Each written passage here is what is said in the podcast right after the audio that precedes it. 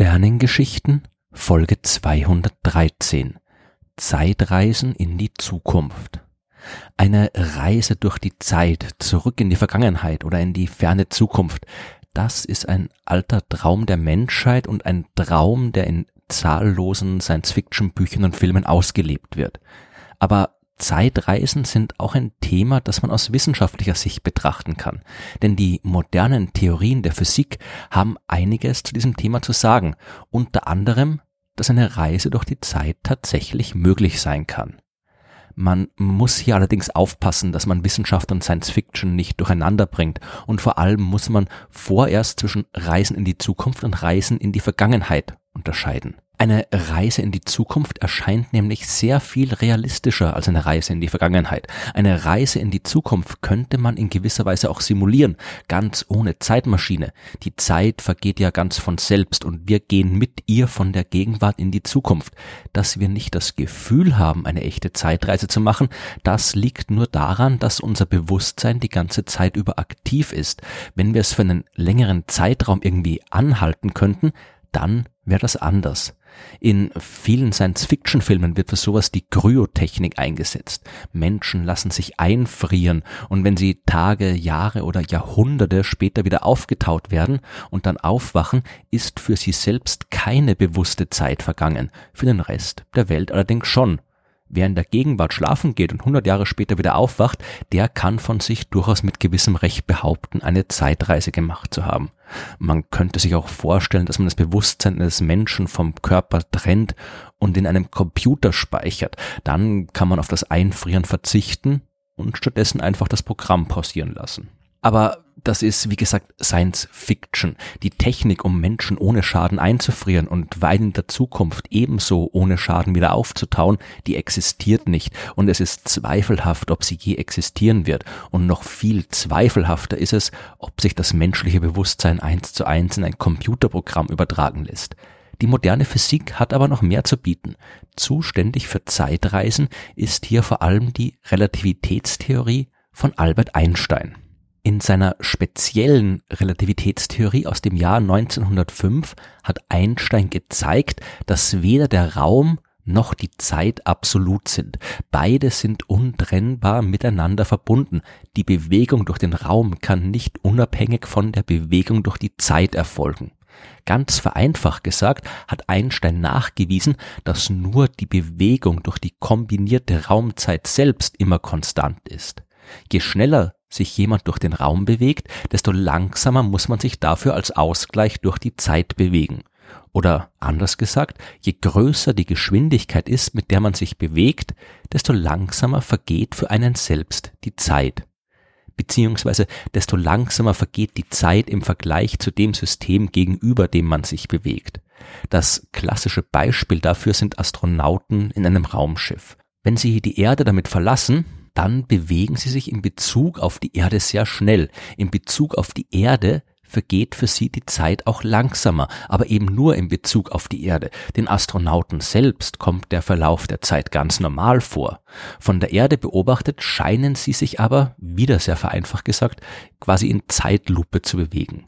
Wenn die Astronauten mit ihrem Raumschiff zum Beispiel ein Jahr lang im All unterwegs sind und dann wieder auf die Erde zurückkehren, könnten sie dort feststellen, dass in ihrer Abwesenheit dort viel mehr als nur ein Jahr vergangen ist. Ein paar Jahrzehnte, Jahrhunderte oder gar Jahrtausende, je nachdem, wie schnell sie tatsächlich unterwegs waren. Aus dieser Überlegung heraus stammt auch das berühmte Zwillingsparadoxon. Es basiert auf der Frage, wieso man das Ganze nicht auch umgekehrt betrachten kann.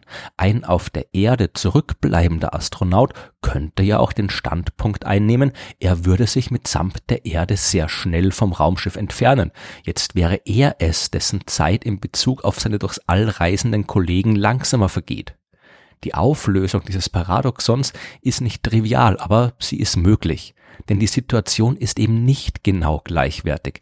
Die Astronauten in ihrem Raumschiff müssen abbremsen, umdrehen und wieder beschleunigen, um zur Erde zurückzukehren, und das macht am Ende den Unterschied. Dass es sich hier nicht um ein reines Gedankenspiel handelt, das haben die Wissenschaftler mittlerweile auch experimentell bestätigt. Versuche mit Atomuhren, die sich in Flugzeugen schnell bewegt haben, haben gezeigt, dass diese Uhren in Bezug auf Uhren, die am Erdboden zurückgeblieben waren, wirklich langsamer gingen. Auch Elementarteilchen, die sich schnell bewegen, zeigen den Effekt dieser sogenannten Zeitdilatation. Berühmtestes Beispiel dafür sind die Myonen. Das sind Elementarteilchen, die entstehen, wenn die kosmische Strahlung aus dem All auf die oberen Schichten der Erdatmosphäre trifft. In ungefähr 10 Kilometer Höhe entstehen dabei diese Myonen, die sich dann in Richtung des Erdbodens weiter bewegen und das durchaus sehr schnell tun.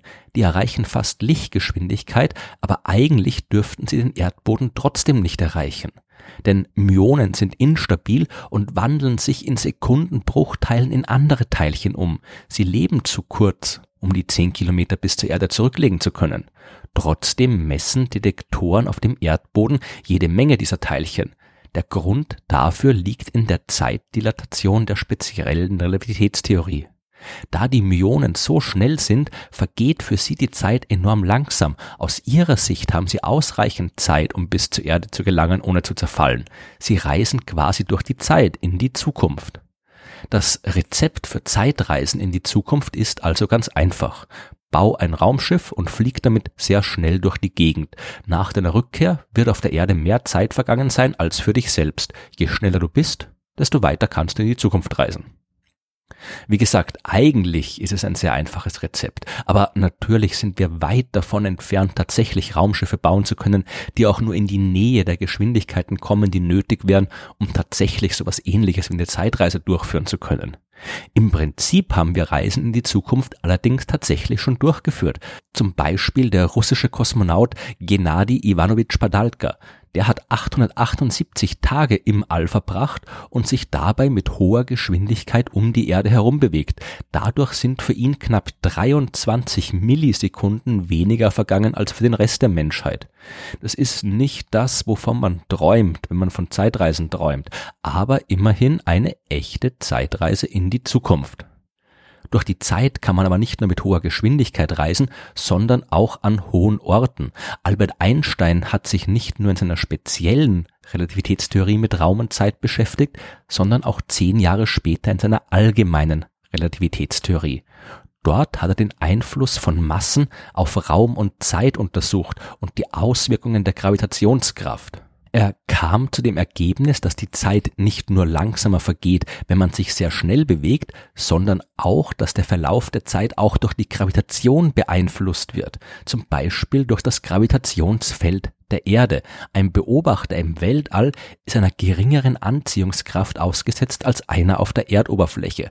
Vergleicht der jetzt die Zeit auf seiner Uhr mit der einer unten auf der Erde, dann wird er feststellen, dass die Uhr unten langsamer geht als seine eigene.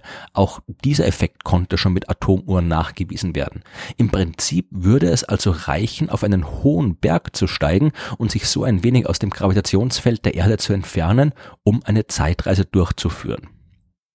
Zeitreisen in die Zukunft sind also prinzipiell möglich. Die moderne Wissenschaft kennt nicht nur Prinzipien und Methoden, um das zu bewerkstelligen, wir haben sogar schon konkret nachgewiesen, dass Zeitreisen in die Zukunft tatsächlich stattgefunden haben.